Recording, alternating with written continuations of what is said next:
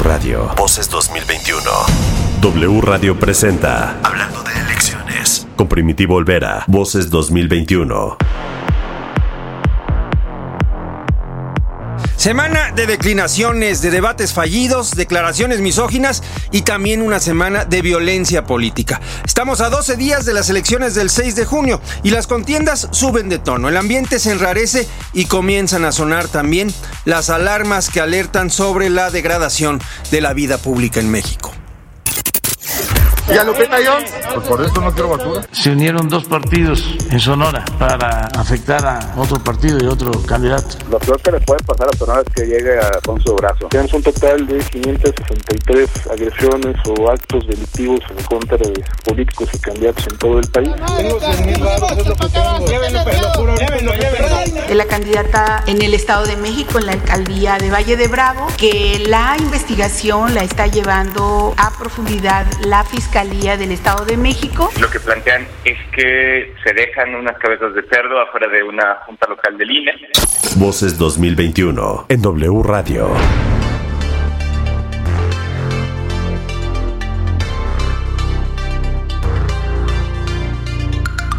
El triunfo de la mexicana Andrea Mesa en el certamen Miss Universo rebasó el mundo glamoroso de los concursos de belleza y encontró eco también en las campañas políticas. La candidata de la coalición PRI-PAN-PRD al gobierno de Baja California, Lupita Jones, asumió como propia la victoria de la chihuahuense y a pesar de haber sufrido un desliz a la hora de publicar en Twitter su mensaje de felicitación, pues tomó vuelo para pedir a los demás contendientes al gobierno del estado del norte declinar a su favor para vencer a Morena.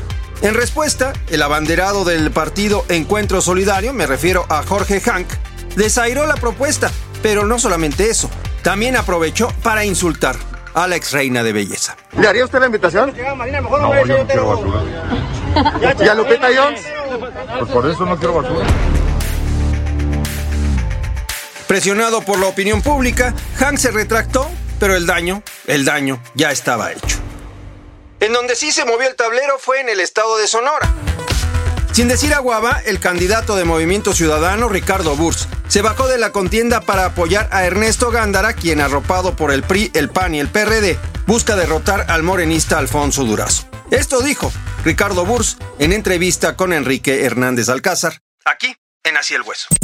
Sí, es mejor el candidato del PRI, PAN y PRD. Sí, por supuesto. Lo peor que le puede pasar a Sonora es que llegue a Alfonso Durazo. ¿Y por qué renunciar? ¿No, no, ¿No te alcanzaba Movimiento Ciudadano? No me alcanzaba, no me alcanzaba y aquí creo que debemos ser honestos. Yo tengo un gran amor a Sonora y hay que aceptar las cosas. La única forma de ganarle era sumándonos Ernesto y yo. La renuncia de Burs no solo cimbró la estructura de Movimiento Ciudadano, su efecto se hizo sentir en Palacio Nacional, en donde el presidente Andrés Manuel López Obrador no disimuló su malestar por lo ocurrido en Sonora.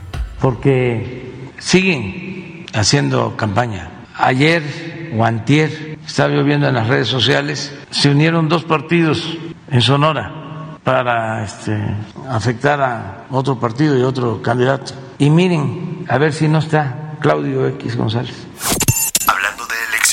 con Primitivo Olvera. En Nuevo León, la semana electoral quedó marcada por el debate sin debate. La confrontación de ideas convocada por el periódico El Norte fue desairada por tres de los cuatro punteros en la contienda por el gobierno del estado. El único en presentarse fue el candidato de Movimiento Ciudadano Samuel García, quien se limitó a contestar las preguntas del moderador sin que nadie le respondiera. Amigos todos, el día de hoy confirmo que necesitamos algo nuevo para Nuevo León. Lo viejo habla por sí solo. Está mudo, caduco, hasta se ponen de acuerdo para maltratar a nuestro Estado y faltarle el respeto a los miles de personas que nos ven en sus casas y a ustedes consejeros expertos en sus temas. Voces 2021 en W Radio. Desafortunadamente, la violencia volvió a marcar las contiendas electorales. En San Cristóbal de las Casas, Chiapas, pobladores de la comunidad de Los Llanos amenazaron con ahorcar al candidato de Morena a la presidencia municipal, Juan Carlos Camacho Velasco, en reclamo por no cumplir sus promesas de campaña como diputado local. Tras ocho horas de retención, el político fue liberado tras pagar 300 mil pesos. Tengo 100 mil baros, es lo que tengo.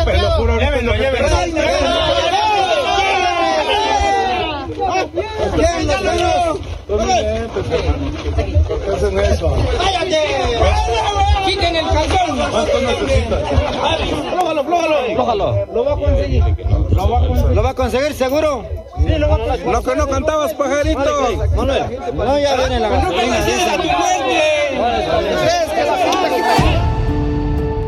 En el Estado de México, la candidata de la coalición PAN-PRI-PRD a la presidencia municipal de Valle de Bravo, Sudiquey Rodríguez, fue retenida y amenazada por integrantes de un grupo delictivo, quienes le exigieron abandonar la competencia electoral. Tras dos días de no realizar actos de campaña, Rodríguez reapareció en un video de agradecimiento a sus seguidores. Buenas tardes, soy Sudiquey Rodríguez, candidata a la presidencia municipal de Valle de Bravo.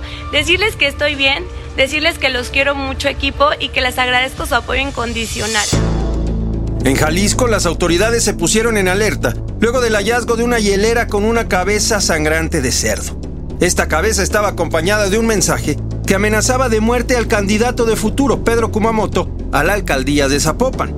En así las cosas, Kumamoto responsabilizó del hecho a Juan José Frangé, quien compite por Movimiento Ciudadano. Cuéntanos un poco de lo que sucedió el día de ayer, de esta amenaza directa hacia ti. Lo que pasó el día de ayer por la madrugada, hacia las dos y media, tres de la mañana, lo que hacen los reportes policiales, lo que plantean es que se dejan unas cabezas de cerdo afuera de una junta local del INE y eh, pues con mensajes amenazantes hacia mi persona. Y algo que tenemos que tomar en consideración es que el sábado eh, fui a un debate en donde retaba el candidato oficialista de Movimiento Ciudadano para que dejara de utilizar a la nómina municipal y que les obligara para hacer campaña como lo ha estado haciendo durante los últimos días. En entrevista con Carlos Loret, Juan José Frangé rechazó tajante cualquier responsabilidad en torno a las amenazas contra Pedro Kumamoto.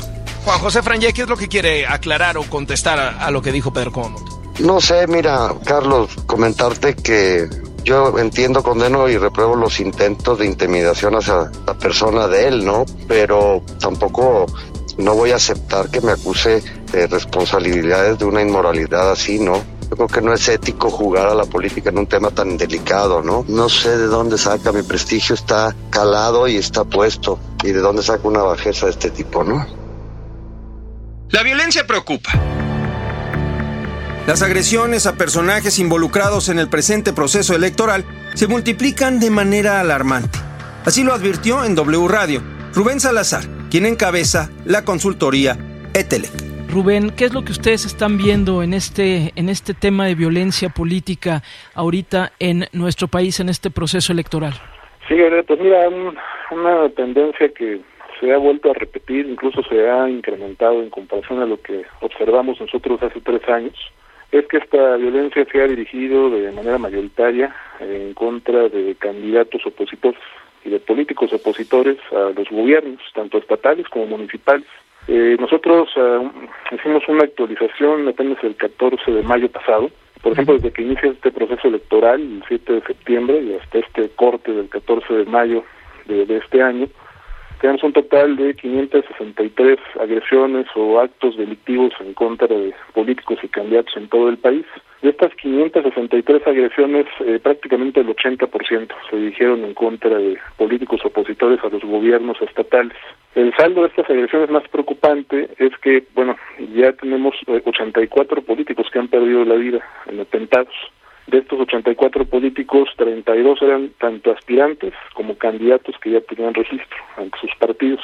De los 84 políticos que han perdido la vida en 21 entidades del país, eh, el 75% también eran opositoras a los gobiernos de los estados. Pero cuando revisamos el mismo indicador de violencia hacia los opositores en relación a los 32 aspirantes y candidatos, el problema es aún mayor. De estos 32 aspirantes, por ejemplo, 27 iban por cargos municipales, alcaldías y regidurías. De estos 27, el 89% eran opositores a los alcaldes de los municipios en donde buscaban competir. Tenemos otros cuatro casos de aspirantes que perdieron la vida que iban por diputaciones estatales. Aquí los cuatro eran opositores a los gobiernos de los estados y un aspirante más a una diputación federal que también pertenecía a un partido distinto al gobierno federal, ¿no? Entonces, son, son tendencias mucho mayores a las que vimos hace tres años. Hace tres años eh, nosotros registramos 774 hechos delictivos en contra de políticos y candidatos y de ahí el saldo fue de 152 políticos que perdieron la vida, de ellos 48 aspirantes y por ejemplo en las víctimas mortales el dato de opositores era del 69%. Con Primitivo Olvera. En medio de las acusaciones, las amenazas y francas agresiones, entramos a la recta final de las campañas electorales. Pero en esta ocasión vamos a despedirnos con algo de humor. El miércoles, el presidente de la República reprodujo en su conferencia mañanera una canción de Joan Manuel Serrat. Esta, lo que vamos a escuchar, es la versión interpretada por el duende preguntón en Así las Cosas con Carlos Loret de Mola. Esta canción la voy a cantar con Marcelo. Claro, señor. Me dijo que en fa sostenido, ¿verdad? Y ahorita en lo que se sostenga, Marcelo. Todos mienten, todos roban, pero lo nuestro es mentir. Mentir echando discursos que no vamos a cumplir. Nunca perseguí a Pío, se me armó tremendo lío y los moches se exhibió. Yo amo los mundos irreales, tengo mafiositos leales como Bartlett, Irma y John. ¡Qué bárbaro! Me gusta ir a dos bocas aunque se inunden las rocas. El avión ya nunca pude rifar, ahí sigue en el hangar. Y el tren Maya es un capricho, es para ir a mi ranchito, pues no soy conservador. Presidente, no hay camino, ya póngase a gobernar. La gente se queja mucho y usted no quiere escuchar. Presidente, no hay camino. Andrés, lo acabas de desmadrar. ¡Qué bárbaro! Hace ya tiempo en este lugar donde se vive mejor que en los pinos. Se oye la voz de la crítica entrar. Presidente, no hay camino y no los pienso escuchar. Andrés, pero... Y no los pienso escuchar.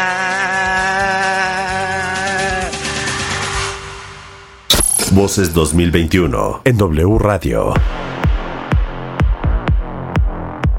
Así llegamos al final de este recuento informativo en torno a las elecciones. Yo soy Primitivo Olvera, le agradezco su compañía y los espero en la próxima entrega de Hablando de Elecciones. Voces 2021. Hablando de elecciones. Toda la información la encuentras en wradio.com.mx. Hablando de elecciones. W Radio. Voces 2021. Vamos a escucharnos.